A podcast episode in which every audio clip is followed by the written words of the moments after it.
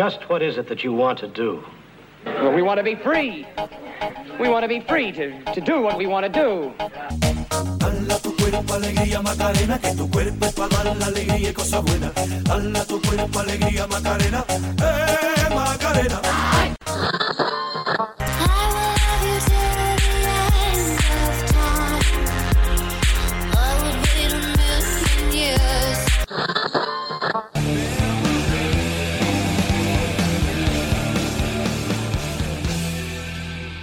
C'est toujours sur cette fin de Nirvana qu'on commence ce nouvel épisode de podcast de Nevermind la Macarena, le premier de l'année. Eh oui, le premier de l'année, ma petite Laurie, comment tu vas? Bah, je vais très bien et j'en profite pour te souhaiter une très belle et douce année, mon petit baby Loire. Eh ben moi, c'est pareil, mes petits souillons. La bonne année à vous. Puis surtout, là, moi, je suis hyper contente parce qu'on a enfin Adam. Alors, c'est pas un Beatles. C'est pas un apôtre. Non plus. Et pourtant, c'est Paul. Oui. Paul est là Bonjour Paul. Bonsoir. Il a peur, il nous regarde. Il a peur il a raison. Il ne sait pas trop comment se mouvoir puisque euh, seules les personnes qui passent dans ce podcast peuvent comprendre un petit peu le- notre mécanique, notre installation euh, très chiadée. Bah, il est sur mes genoux, là. Ouais, quasiment.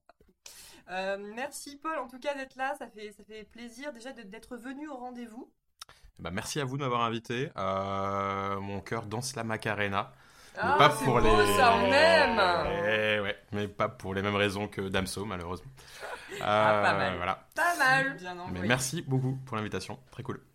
Bah merci euh, Paul en tout cas de l'avoir honoré. Euh, donc euh, premier podcast de l'année, euh, premier premier Rome également euh, à, à nous Adam parler. Adam C'est c'est vraiment ça. Et Adam qui nous amène aussi une vague de nostalgie. Ouais. Parce que dans ce podcast, du coup, donc Nevermind la Macarena, on redonne le, le concept. Euh, le Nevermind, c'est le morceau qu'on adore, qu'on revendique, qu'on est fier d'en parler. On l'assume Et la Macarena, bah, c'est euh, le morceau euh, un petit peu plus euh, plaisir coupable. Et là, vous n'êtes pas prêts. Même nous, on n'est pas prêtes. On n'est pas prêt, mais si vous écoutez ce- cet épisode, eh bien normalement, il y a justement ces deux artistes qui défilent sur votre téléphone. Vous vous dites, ce mix est incroyable, ce featuring, on l'aurait jamais imaginé. Il n'y a que Paul qui pourra justement nous dire comment, dans un même... alors j'ai presque envie de dire...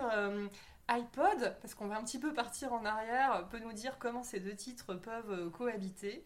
Euh, Même iPod ou même cassette. Ouais. Ou euh, vous demandez simplement, mais qui est cette personne Exactement. qui aime à la fois, euh, qui aime à la fois ces, ces deux artistes Il n'y a que Paul, effectivement, qui pourra nous dire un petit peu pourquoi ces deux titres. Mais avant de rentrer dans le vif du sujet, la petite, le petit aparté. Paul, est-ce que tu peux un peu te présenter, nous dire qui tu es Qui tu es, Euh. Qui je suis euh, un, un- un jeune homme euh, vaguement moderne. Très bien. Ouais, Ouais, bien résumé. Hein. C'est vrai qu'il est, euh, moi je dirais même très moderne. Et pourtant, il est bientôt dans l'eau du bain. Il va bientôt nous, nous suivre. Après, si, on, si ce podcast était filmé par rapport à ce qu'il tient entre ses mains, pour l'instant, on peut pas dire quoi. Je sais pas si on pourrait dire qu'il est vraiment C'est moderne. bizarre ce qu'il tient entre ses mains. C'est bizarre quand même. hein. C'est un peu étrange pour Adam. C'est un peu étrange, mais rassurez-vous, voilà, tout est très, tout est très soft. Mais on parlera justement de cette relique qui tient fébrilement dans ses bras. On en parlera euh, après. Il a hâte. Euh, Est-ce qu'on peut dire, Paul, que tu es peut-être la personne euh, qui a vu, peut-être dans nos entourages, et peut-être même, allez, soyons fous, en région Île-de-France, vu le plus de concerts? Alors, peut-être dans votre entourage, euh, mais en réalité, j'étais tombé sur un Tumblr il y a quelques années où je me suis rendu compte en fait que euh, bah, j'étais un petit joueur hein, au final dans tout ce que tout ce qu'on peut euh, imaginer en termes de matage de concert. Où il y a des mecs, effectivement, euh, j'en avais croisé quelques-uns, euh, quelques gueules que tu vois à tous les concerts, tout le temps, et en fait tu dis que ces gars-là, ils en font 5 à 6 par semaine, Ah ouais. et qu'au final, bon, voilà, je vais rester modeste. Mais alors, Avec es-tu mes- euh, Non plus, non, pas du tout, non, non, juste passionné de musique. euh, depuis, euh, depuis un bon quart de siècle, ça vous laisse deviner mon âge. On va en parler de Euh, ça. mais oui, oui, quelques, quelques euh, 2000 et quelques concerts à, À ton actif. à mon actif. Et puis, euh, et puis j'ai aussi ce malheur de tout noter. euh, donc euh, il y a un PDF qui traîne quelque part avec ouais, tous les concerts. Moi j'avais ça en Vu. fait. Du coup, tu notes. que- comment Exactement. ça se passe? Tu notes du coup la date, le lieu Est-ce que tu fais un commentaire? Est-ce que tu as le billet à graffer? Ça se passe comment? Un peu tout ça. le, avec le temps, un truc qui est assez gênant, mais qui me gêne moi-même, c'est que je peux relire certaines lignes du document et faire aucun souvenir. Ah ouais. Absolument aucun souvenir de ce concert ou de ce groupe. Ah, c'est dingue. Voilà. Ouais, tu vas me dire tout ce qu'on voit. Après, ça dépend aussi euh, la thune que tu mets dans le concert. Quoi. Il y a des concerts un peu, euh, euh, comme on disait, au supersonique, où tu vas voir un concert, Mmh. euh, ou des fois ça peut être euh, une découverte, euh, ou juste un truc que tu oublies. Ouais, ouais, voilà, exactement. Tu verras qu'une fois, il y a des trucs où tu vas avoir, euh, je sais pas moi, un groupe que tu vas avoir, euh, je sais pas, 20 fois, il y a des trucs que tu 15-20 fois, tu vois. Et euh, je pourrais euh, effectivement te raconter les euh, 15 fois, dont les 15 salles différentes, euh, et me souvenir de, peut-être pas de la setlist non plus, je suis pas complètement taré, mais, mais ouais, me souvenir de tout ça, ouais, carrément. Et c'est quoi le groupe que t'as préféré voir euh, en concert? S'il y Alors, en avait un seul. Un seul à retenir, euh, où j'adore euh, j'adore crâner avec les jeunes générations, c'est le fait d'avoir vu Daft Punk en live. Ah oui, Ouais. Ah, pas mal. Ça, Pas mal. bah, ça nous fait, un, moi, je trouve, une bonne transition. Ouais, ouais, ouais, parce qu'effectivement, on est un petit peu dans cet univers-là, en même temps un peu éloigné, mais ça, on en parlera avec euh, Paul, justement, euh, le spécialiste. Euh, Est-ce que tu peux un peu nous raconter, bah, du coup, quel est ce titre magnifique? On peut le dire quand même, on est assez contente. Ouais, on adore et je pense que ça a bercé notre adolescence. Donc, moi, c'est vraiment un titre phare et j'adore ce groupe et que j'ai d'ailleurs vu en concert, pour le coup. Alors, c'est qui C'est qui? C'est R Ah ouais. Un peu chiant pour le référencement, mais je pense que les mecs n'ont pas choisi ce nom pour ça à cette époque-là. Euh, et, euh, et effectivement, euh, bah, crush adolescent, crush adulte, crush de toujours. Et, et j'ai une playlist pour mes funérailles qui s'appelle À mon enterrement. Et elle C'est pas figure. si, si. Ah, C'est vrai On commence par la fin. Et ça, ça figure en bonne place sur cette playlist. T'as Ah. une playlist de funérailles Ouais, Mais t'en as pas, toi? Moi, j'en ai une aussi. Ah bon? Bah ouais. Non, mais attendez, on est sur une assurance vie. bah, je t'assure, moi, je truc, sais là? très bien ce que j'ai envie qu'on passe à mon enterrement. Ouais. Oui. bah Ah ouais. bah, je vais peut-être m'en Bah ouais. occuper, euh, ok. euh. Alors, pour votre information, on est tous de 84. Les 40 ans nous titillent. Ah, ça arrive là. Est-ce que c'est est -ce c'est lié? Je ne sais pas. Pourtant, en plus, je suis la première euh, à y passer. hein. Je suis, comme tu dirais, baby noire euh, dans le siphon. Ah bah oui, je te vois dans l'eau du bain, ça tournicote, ça tournicote. Mais effectivement, j'aimerais peut-être y penser, mais euh, non, je pense pas quand même qu'on me passera euh, Annie Cordy ou ce genre de choses. bah si c'est pas ce que tu demandes. Ah bah non Tu vois, voilà, c'est ça. c'est, Déjà, euh, déjà. ouais. C'est au moins, euh, t'es, t'es- t'es maître euh, de, du des derniers morceaux que tu veux pour, pour la fin. quoi. Ok, bon bah ça on en parlera, ça fera l'objet peut-être d'un épisode spécial tout ça. Ouais, ça, ça Ah, me semblerait carrément. pas mal. grand plaisir, avec des chrysanthèmes et tout. Ouais. Grave, carrément. Un truc à... Enregistré dans un cimetière. Magnifique C'est ça. J'en serai. Alors du coup Paul, c'est quoi ton titre phare? Mon titre phare, c'est Playground Love euh, sur la BO de Virgin Suicides, qui doit être le premier long métrage de Sofia Coppola.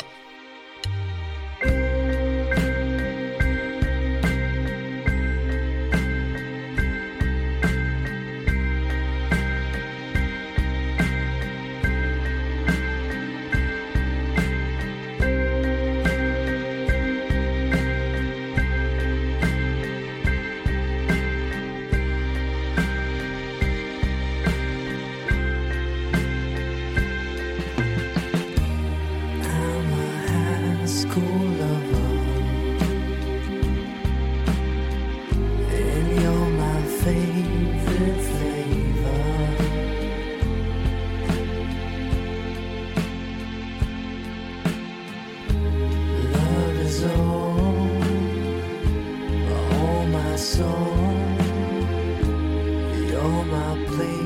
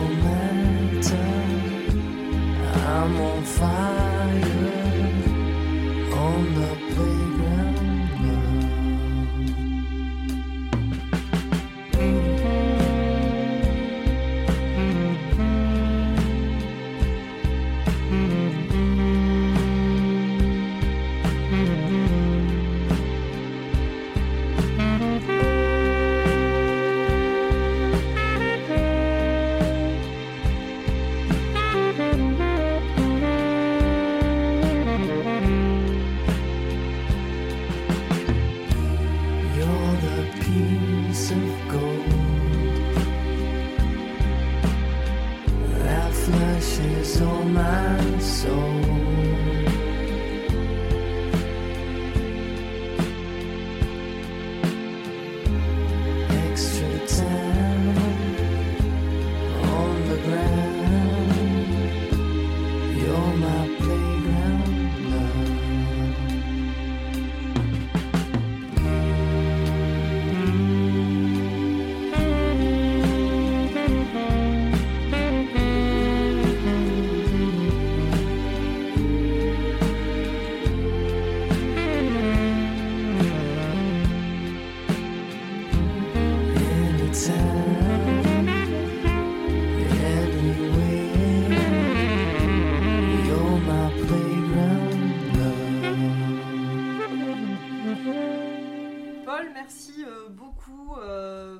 Morceau euh, qu'on passe. D'ailleurs, euh, ça va être la première fois qu'on passe un morceau euh, en entier. On remercie d'ailleurs nos amis de la SACEM qui nous permettent cette petite fantaisie.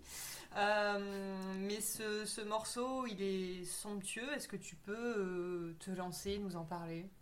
La genèse en soi, euh, je veux pas dire d'ânerie, je serais bien incapable de, hormis dans le film, hein, effectivement, me souvenir, mais mon premier souvenir.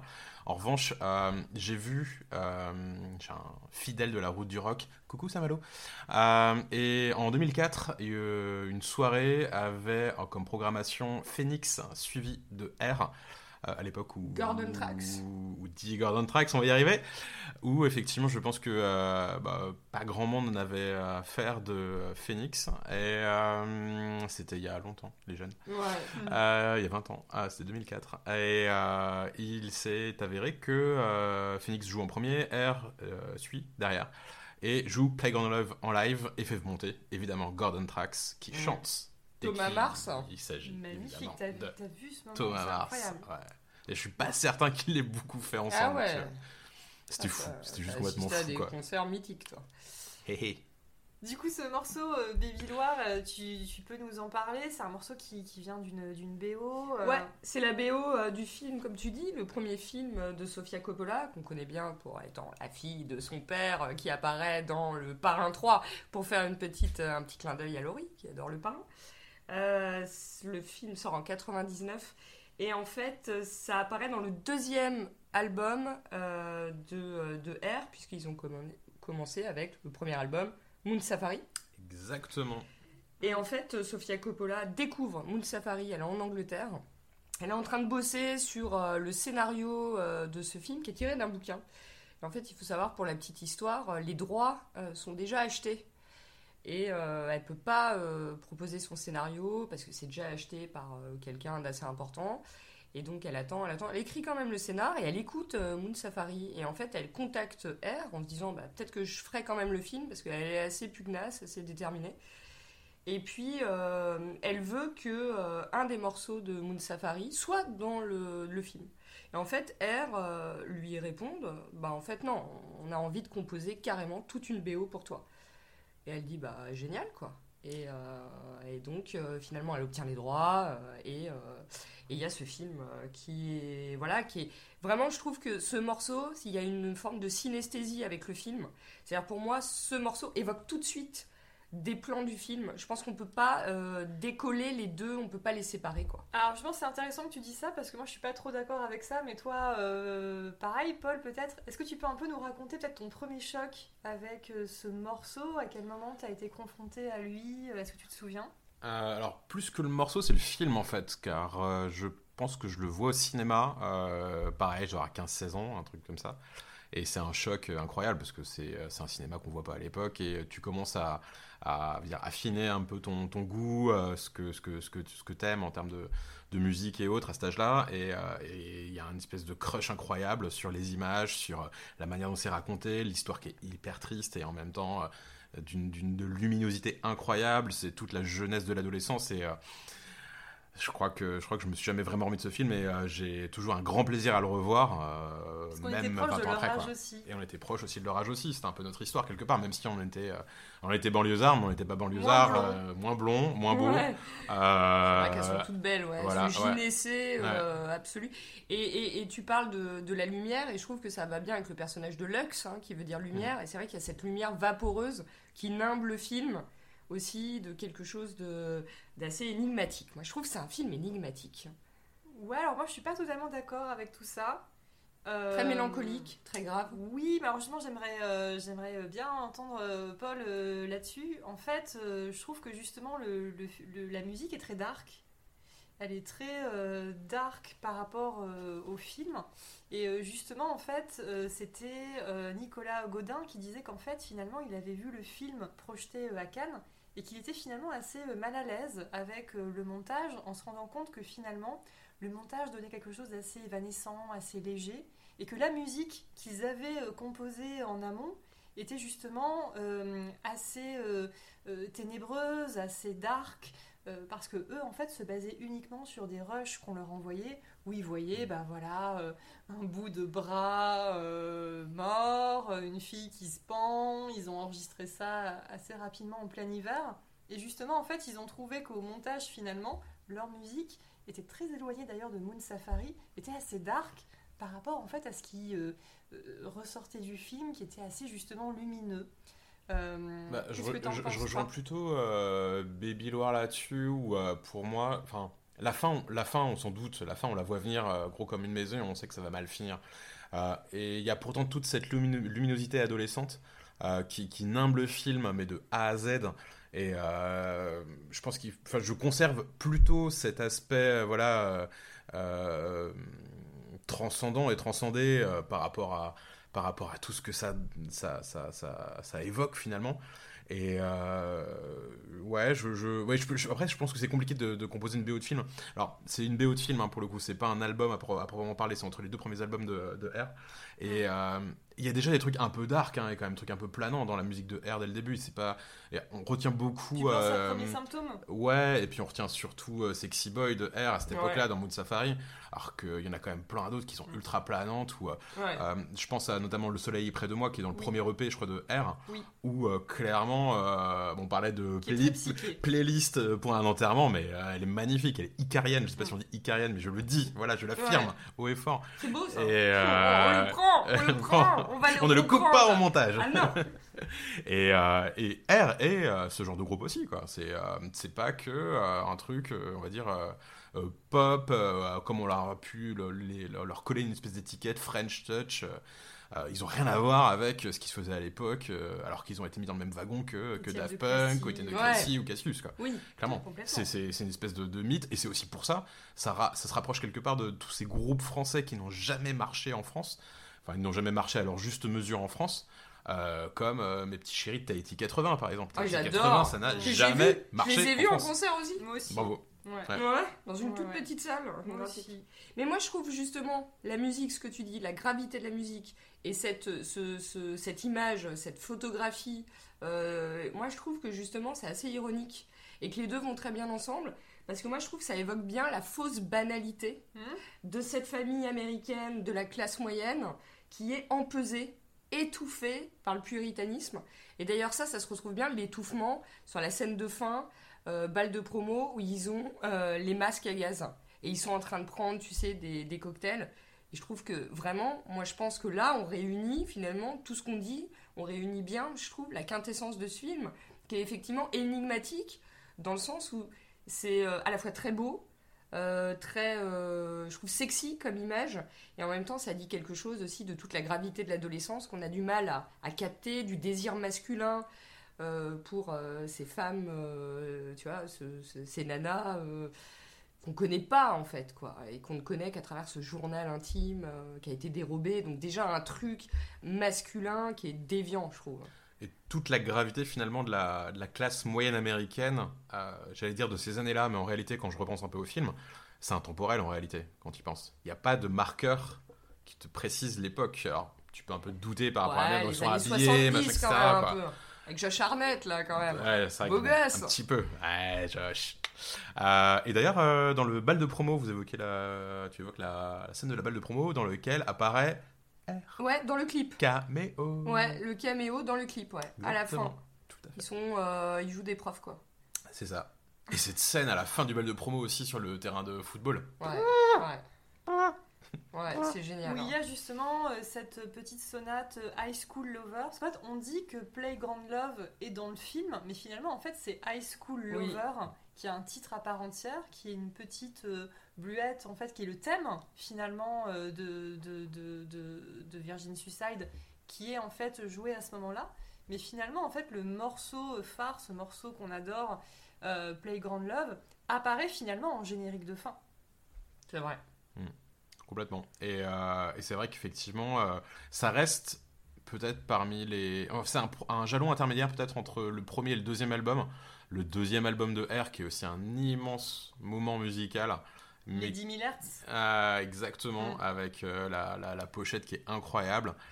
Et ça ne rencontre pas vraiment son public. Et après, voilà, c'est euh, un groupe qui s'est toujours un peu cherché. Avec Qui- How, How Does It Make You Feel, qui Exactement. est euh, assez finalement similaire Mm. à cet univers de, de Playground Love finalement. c'est vraiment une- un intermédiaire qui est hyper intéressant à la progression du groupe, qui s'en ira ensuite sur vraiment d'autres d'autres horizons, d'autres univers. Euh, notamment euh, Alone in Tokyo, euh, je crois que c'est Oui. un, Ouais. un peu plus tard. qui apparaît d'ailleurs dans une autre BO Sofia exactement. On Coppola. adore. quand elle marche comme ça dans le temple japonais Absolument, et euh, c'est vrai que ça restera toujours un truc que je peux écouter, réécouter. Il y a peu de choses finalement en fait que je réécoute avec grand plaisir, euh, et euh, ça fait partie un peu de ces disques, ces fameux disques euh, quand on vous demande avec euh, lesquels vous aimeriez partir sur une île déserte, et Mm. ça clairement il y aura un disque de R dedans et un disque de Daft Punk et un disque de Phoenix, assurément, lesquels je sais pas, je pense que ce serait très difficile de choisir entre tout dans leur discographie. Ah, Ok, donc en fait le formulaire de la MAF euh, avec euh, l'enterrement et tout a mis euh, tout ça. ouais, ouais, Il tout, me est- faut tout ce est- tout est formulaire, prévu. Tout est prévu. Euh, justement, c'est marrant parce que tu disais, euh, ouais, euh, R finalement n'appartient pas à ce côté French touch très cliché, très, Très Versa- house, Versaillais etc. quand même. hein. Et puis finalement aussi, ce qui est intéressant, c'est que dans le film Virgin Suicide, qui est très euh, voilà empreint de cette musique de Todd Rundgren, de voilà de tous ces hits euh, très 70s, très euh, datés, finalement en fait R, ils ont réussi à dire, mais en fait non, on n'est pas du tout euh, dans cette veine électro, etc. On n'est pas un groupe électro, et on a justement, on peut justement créer cette musique. Euh, euh, fantastique avec vraiment euh, ce côté acoustique véritablement avec ce côté guitare basse orgue, piano, etc. superposés. Ils ont justement un petit peu prouvé qu'ils étaient un groupe en fait intemporel. Comment toi tu les, tu les classes, si on peut les classer? C'est compliqué à classer, je, je- trouve, par rapport à leur nature même et par rapport à ce qu'ils expriment. C'est une espèce d'addition entre, va dire, deux courants et deux, de connaissances euh, qui finalement s'additionnent, mais euh, quand on écoute par exemple les projets solo de l'un et de l'autre, euh, notamment le projet solo de, euh, de Nicolas Godin qui est sorti il y a peut-être 2-3 ans et tout, Contrepoint? Euh, je sais plus la- l'album, la, la, la pochette où il est assis en sur une espèce de, de ponton, machin, etc. Et ça, c'est, on retrouve des premiers trucs de R. Et, euh, et ce que fait euh, euh, Jean-Benoît Dunkel euh, est un peu différent, plus funky, plus dansant, plus disco Avec Star Walker avec Star Walker par exemple et, et c'est vrai qu'effectivement on se retrouve maintenant à bah, avoir cette espèce de, de- de dichotomie quelque part entre, entre les deux univers et, euh, et l'addition des deux, les deux talents ont généré un truc, euh, ouais c'est ça, intemporel quelque part. ouais, Mais justement, ce qui est assez intéressant, c'est que ces deux gars, finalement, ils se sont aussi beaucoup intéressés à la musique classique. Et en fait, est-ce que c'est pas justement. euh, J'ai pas la référence l'année, mais je crois qu'ils avaient eu une récompense aux victoires de la musique à l'époque où ça s'appelait encore euh, groupe euh, techno, etc. Enfin, tu vois, ce qui est assez, euh, assez drôle. Mais finalement, en fait, c'est- des mecs en fait qui sont beaucoup plus dans le côté groupe classique tellement en fait tout est parfait, tout est léché, tout est tout est orchestré. Tout quoi. est ultra travaillé, c'est marrant parce que Toi, tu les as vus en live Euh, justement je les ai vus, je les ai vus plusieurs fois en live. Alors je pense que ça fait partie de ces groupes euh, qui doivent faire des lives pour euh, vivre de temps en temps, mais que ça emmerde profondément parce Ouais, que je, suis- je suis d'accord. clairement c'est des bêtes de studio. Il y a quelques groupes comme ça que j'ai en tête et euh, alors, tout autre jour, je pense à MGMT par exemple, qui étaient des Ah, putain, bêtes de studio. là. Mais les- le live était mais à chier. Les mecs, ça les emmerdait quoi Oui, d'être bah, là. je suis assez d'accord. bon, Moi, quoi. mon souvenir de ce concert, c'est quelque chose de de- d'un peu. euh, Tu les as vus où? Oh putain, je me souviens plus. Il y a longtemps, je crois que. aux, Rock à l'Olympia, moi je me souviens de ça. Ouais, ça devait être une salle comme ça. Bah, putain, c'était peut-être euh, Ouais, le même ouais, concert. ouais. Et je me rappelle d'un truc où ils étaient un peu en mode autiste. Mm. Euh, ce qui m'étonnait pas trop euh, non plus. Je m'attendais pas à un truc Mm. hyper waouh. D'ailleurs, un il y a un pogo, pogo, un tu des vois, gars je- de MGMT qui est sorti avec Kirsten Dunst. Qui est très froide. Ah ouais. d'ailleurs. Ouais, je sais pas. Et d'ailleurs, euh, elle a dit non aux hommes après. C'est nul comme blague. Tu pourras couper. Je suis pas sûre du potin non plus. non, mais parce que maintenant, elle est qu'avec des meufs. le hein. mec de Ah, Razorlight, Ah ouais. c'est sûr. Ah bon? Bah bien sûr. Le- Je savais pas. Le mec de Razorlight, c'est sûr. Depuis- Johnny Borel. Ouais. MGMT, je suis sûre. Elle est qu'avec des meufs maintenant. Elle, a- elle est sortie avec Soko. euh, Ah bah pff, ça fait Ah 10 ouais. ans qu'elle est qu'avec des meufs. euh, la- la- On apprend la des go, choses. quoi. Vous saviez pas? Pas du tout. Bah, on va mettre un hashtag queer. Non mais on s'en va- fout. on va Tout remonter ça parce dans qu'il y a Baby. Loire. Tout ça parce qu'il y a Baby Loire. Oui. Ça racle la communauté. non mais franchement c'était un concert très froid. Mais en même temps je Mm. m'attendais pas à un truc. euh, je m'attendais pas à Diane Ward. par exemple. Non, non, non, bien sûr, ouais, Ouais, vrai, tu hein, vois, ça va pas être un truc qui parlait va tout à sauter partout. Et Non. paradoxalement, tu Mais vois. très beau, euh, très planant. Ouais, complètement. Et, euh, mais tu sais ce que tu vas voir, et c'est un truc que tu as envie de voir la nuit, c'est pas un truc que tu as envie de voir. Je crois que la dernière fois que je les ai vus, c'était à Will of Green en 2016. C'était à 18h un, un samedi, Oh. c'était pas le bon ouais, horaire, c'est la nuit quoi. Après, c'est que ce toujours très cool. planant, Et, euh. et je pense que euh, je m'excuse hein, si certains d'entre vous qui écoutent ce, ce podcast y étaient aussi. Le connard qui gueulait avec sa voix de stadier euh, en chantant Ah, comme ça, bah, c'était moi. Euh, je m'en excuse encore. euh, mais du coup, non, non, c'est effectivement, c'est pas. C'est un groupe de nuit, c'est un groupe nocturne. C'est un truc que tu écoutes à 3h du matin quand t'arrives pas à dormir en fait. Hmm. Ou quand t'es déprimé, moi je crois. Oui, Ah, je suis peut-être je suis peut-être- je suis peut-être un dépressif qui s'ignore. Merde, j'ai 40 ans en fait. En même temps, vous avez pensé quand même en playlist d'enterrement, les Mais gars. oui, mais toi tu avais jamais pensé. vous, mais ça c'est- va C'est dingue. Du tout. Moi ça fait, ça fait 15 ans que j'y pense moi. Ah ouais, non, non, non, parlé, non, ça fait Laure. 15 jours. hein. Quelle histoire, 15 quelle ans. histoire. Bah voilà, c'est les 40 ans qui travaillent. Dites-nous aussi si euh, voilà, vous êtes travaillé par vos 40 ans, etc. Euh, voilà. Alors, on sait qu'on est davantage écouté par les femmes euh, sur, Et là on a un beau mec. sur la tranche On a un d'âge. beau mec les mecs. Sur la tranche d'âge, il faut payer un abonnement supplémentaire pour avoir cette data. Donc on ne pourra jamais l'avoir pour l'instant. Donc dites-nous euh, quel âge vous avez. Mais en parlant de beau mec, dans le film Josh Harnett, Bah qui, oui. était, qui venait d'ailleurs du film The Faculty. Il a fait The Faculty avant, après, je sais plus. C'était avant. Moi je crois que c'était après. Oh, c'est vrai qu'il est. Non, c'est avant. Non, si, si, ouais, si, C'est si, avant. carrément, avec Bilbo Robert le Hobbit. Rod- Avec Bilbo le Hobbit aussi. Ouais, exactement. Ouais. Avec de Robert Rodriguez. Yes, exactement. Et euh, Josh Harnett, vous le voyez maintenant. euh, Ah ouais, Oui, je- il a perdu de sa superbe. Ah Je ouais, ah, ouais, ouais, ouais. ouais, ouais. Beau C'est- gosse quand ouais. même. hein. Ouais, à l'époque, euh, ouais, Très très beau gosse. On aurait aimé être sur le terrain de Ouais. foot. C'est Ouais. clair. Est-ce que Paul, tu peux nous indiquer quelle est ta partie préférée dans ce morceau? Est-ce que c'est les volutes de saxo? Est-ce que c'est la voix de Gordon Trax? Euh, La voix de Thomas Mars, euh, voilà, ne peut pas laisser euh, qui que ce soit indifférent, évidemment. L'intro, l'intro, le début aussi est incroyable. Les toutes premières notes, le truc, et tu sais que ça part et que ça part Pas de doucement. cœur, quoi. A un Et- truc. euh, Ouais, ouais,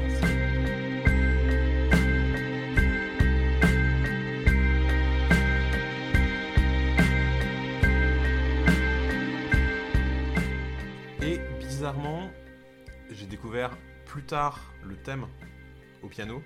Et le, thème, je trouve que c'est un, truc encore différent, un truc un peu au-dessus aussi, qui, euh, qui m'a peut-être euh, envoyé vers d'autres euh, d'autres genres de sons aussi, où typiquement, tu commences à aimer certaines musiques quand tu vieillis, des trucs qui t'emmerdaient profondément quand tu étais plus jeune, et tout ce qui a trait au piano, au piano classique, machin, etc.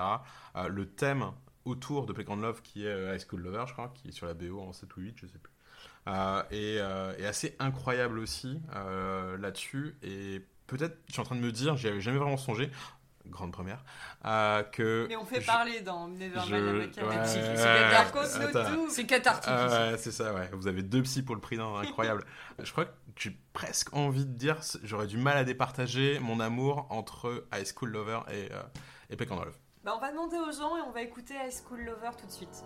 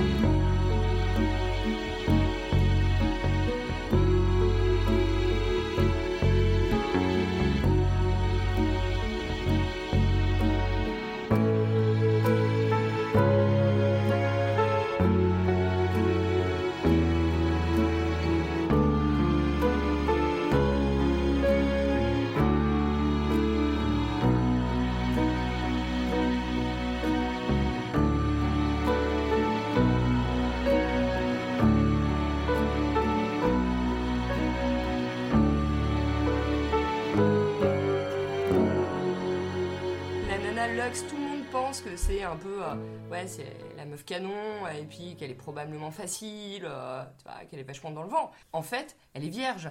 Et donc, moi, je trouve vraiment c'est ce moment hyper dégueulasse où le gars, il se dit Ouais, euh, j'ai tiré mon coup et je me casse. Et la meuf, elle est là, elle est abandonnée sur ce terrain qui est énorme, où justement, il y a un rapport entre l'infiniment grand et l'infiniment petit. Ce plan qui est un plan d'ensemble, où elle est minuscule sur ce terrain, alors qu'avant, on était plan rapproché. Là, c'est le moment où il y a une contre-plongée sur elle. On a l'impression de voir un corps de morte. Et euh, justement, la petite mort, quoi. Mais une petite mort qui est pas joyeuse du tout, quoi. Et c'est marrant comment, justement, quand t'es, j'imagine, ado mec, où tu dois t'identifier à Josh Arnett, effectivement, le mec qui fait rêver et tout. Et toi, quand t'es nana, tu te dis, ouais, bon, déjà, la meuf Lux, elle est magnifique. Tu t'identifies pas à elle vraiment. Mais là où tu t'identifies, c'est sur ce moment qu'on ressent toutes, qui est, euh, tu donnes ta première fois, et puis en fait, t'es seule, quoi. Et euh, je trouve, euh, justement, c'est un film vraiment sur le trouble euh, du désir et euh, de ce moment, euh, ouais, cet instant, euh, cette période charnière qu'est l'adolescence où il y a quelque chose qui bascule. Je trouve vraiment que la musique accompagne bien tout ça, quoi. Et cette gravité suit bien euh, tous ces troubles de l'adolescence, quoi. Paul, es-tu toujours avec nous? Bon, on va passer au titre suivant. Hein, voilà. Euh, non, clairement, euh, t'as pas du tout la même vision des choses euh, quand t'es un jeune puceau de 15 ans et quand tu revois le film un peu plus tard. Euh, et, et effectivement, cette, cette dimension-là, je l'avais pas perçue, euh, évidemment, au, pré- au premier. Même si je me suis jamais retrouvé dans Jeannette. Hein. Excuse-toi. Euh, ouais, c'est ça, Ah, tribunal. Tribunal des flagrants délires. Euh, non, non, euh, non, non, j'ai jamais vu cette dimension-là. Effectivement, je me retrouve plus dans les, Les gars, les, les quatre, les quatre gosses, Les geeks, là, ouais, exactement, ouais, là-dessus, qui, qui regardent ça et qui, je crois, n'ont jamais compris l'histoire et ça commence par là. On n'a jamais compris ce qui s'est passé et on ne le comprendra jamais, Ouais. Quelque part. Mais euh, non, non, c'est ah, vrai ils qu'ils sont marqués à jamais. ils sont euh, quand même marqués à jamais par cette histoire, ouais, bien sûr. Et justement, je trouve que c'est un film euh, vraiment euh, qui interroge l'adolescence. Est-ce Mm. qu'on guérit de son adolescence ou pas? Euh, Qu'est-ce que t'en penses, toi? Euh, Il y a plus. Où est-ce qu'on est un adolescent perpétuel et éternel? Moi, je me vois plutôt comme ça. Ouais, non, mais je me vois comme euh, un- un- quelqu'un qui a toujours envie de découvrir des trucs et euh, qui est jamais content et qui a toujours envie d'aller ailleurs et voir autre chose. Euh, et, euh, et clairement, euh, clairement, l'adolescence, c'est ça aussi, quoi. J'ai pas été malheureux à l'adolescence. Hein. Je crois pas avoir été malheureux. Je comprends qu'on puisse, l'être, hein, qu'on se cherche, qu'il y a plein de raisons de, de bader et de, de, de pas se sentir à sa place et de pas comprendre ce qui nous arrive. Mais ouais, je, crois que c'est vraiment propre à chacun et, et c'est pas simple de mettre des mots là-dessus aussi. Et ça questionne, ça peut questionner toute sa vie aussi. C'est une période charnière, clairement. Alors moi j'ai une petite Ouais, anecdote. En fait, euh, avec Paul, on se connaît euh, de longue date et on a un ami en commun. Et cet ami en commun, euh, en fait, m'avait fait une cassette en me disant écoute ça. Et c'était en fait une cassette avec justement cette BO de R. Et je pense qu'il m'avait passé cette cassette parce qu'il savait que j'aimais bien cette musique un peu rock, un peu feutrée aussi, des années 70, euh, voilà. Et euh, je le salue parce que effectivement j'avais beaucoup écouté euh, cette cassette avec euh, ces titres J'avais trouvé ça d'ailleurs adorable, euh, qui me, qui me, j'allais dire qui me grave, qui me, en tout cas m'enregistre. C'est euh, Les jeunes, vous voyez, gravés. rire. Le burin, Sculpté- ça. Sculpté, voilà, sur un papyrus. Euh, Je Euh, crois qu'on a le même et qu'il m'avait gravé la même cassette. Et bah voilà. Est-ce qu'il vous l'a voilà. il vous l'a donné ou il vous l'a vendu Non, Non. il Ah, l'a donné, arrête On était sur une Moi je vendais des. CD gravés, j'achetais un CD à la Fnac 200 balles et je leur vendais 30 balles. Peut-être au même ami, mais ça Ah, c'est autre chose. écoute. Non mais nous, nous c'était désintéressé. Mais oui, moi c'est à travers euh, moi, pour moi, ça évoque euh, cet ami euh, que nous avons en commun. Ouais. Un prochain invité, qui sait? Ah, peut-être. ouais, carrément, ouais. Qui a été une grande source de découvertes musicales et, et voilà. Ouais, Ouais, on l'embrasse. Bisous. on l'embrasse. Moi je pourrais en parler des heures, j'adore ce film.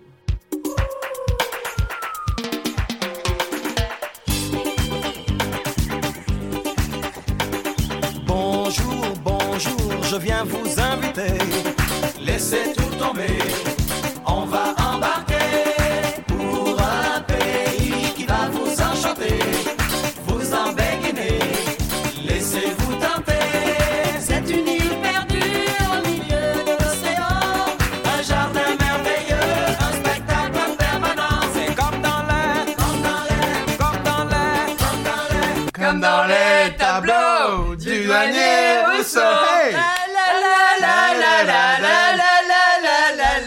Comme dans les tableaux de Jean-Jacques Rousseau. Euh, ah,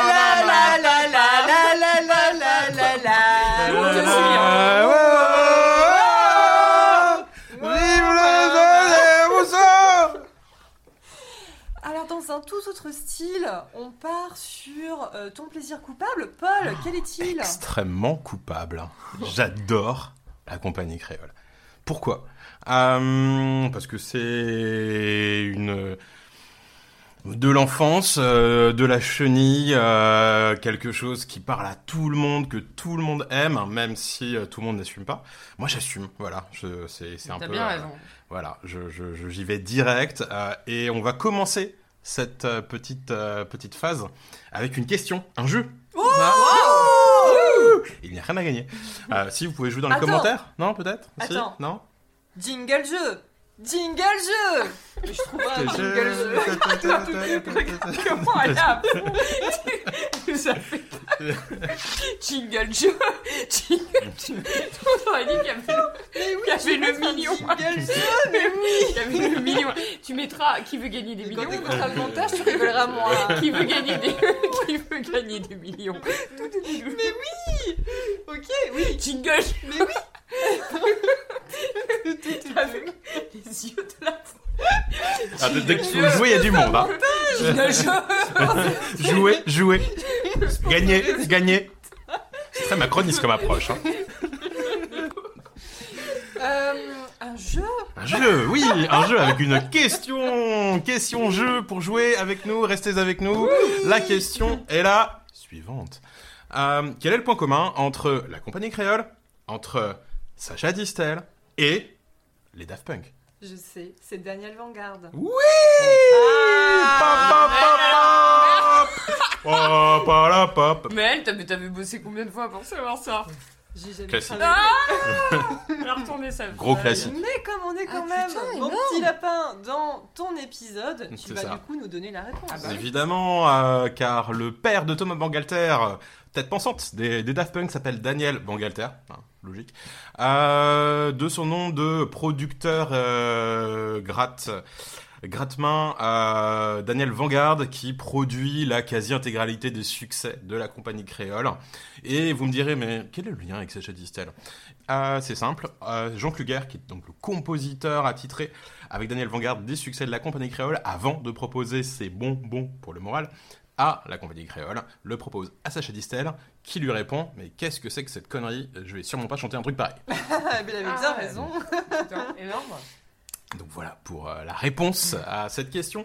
Et la compagnie créole, plaisir éminemment coupable, euh, que ma descendance euh, déteste vu que je la passe régulièrement sur vinyle. Vous ne le voyez pas, voilà le vinyle. Ah, il est énorme. Achetez 1 euro au Ah, Emmaüs de. Pau. Ah là là. Attention, description du 49 vinyle. euros, euh, 49 francs, non 49 francs à l'époque. 56 euh, pour les spectacles de la compagnie créole s'adresser à Zagora, 9 rue de Versailles, 94 Putain, mais il est 230 collector ce Marne, truc. hein. la Il est beau, il est en bonne.